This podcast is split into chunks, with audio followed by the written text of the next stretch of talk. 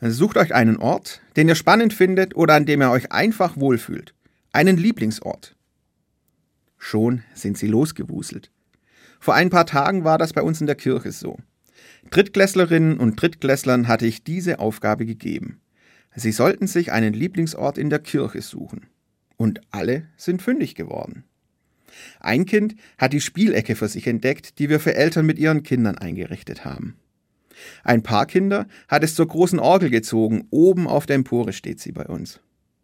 Für manche Kinder war der Taufstein ein Lieblingsort, weil sie dort selbst getauft wurden oder vor einigen Tagen erst ein Geschwisterkind. Und weil ihnen das wichtige Erinnerungen sind. Drei oder vier Kinder haben sich unter den großen Steinaltar gelegt. Das ist ein gutes Versteck, haben sie gemeint. Aber eben auch noch mehr.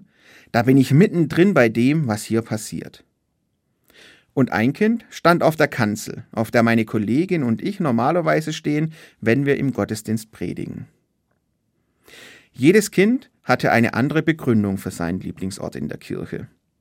Manche wollten zur Ruhe kommen, andere wollten mittendrin dabei sein bei dem, was im Gottesdienst passiert.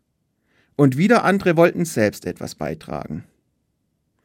So stelle ich mir Kirche vor, dass jede und jeder einen Ort für sich findet einen, an dem ich einbringen kann, was ich glaube und möchte oder finde, was ich brauche. Mit den Kindern im Kirchengebäude hat das schon ganz gut geklappt.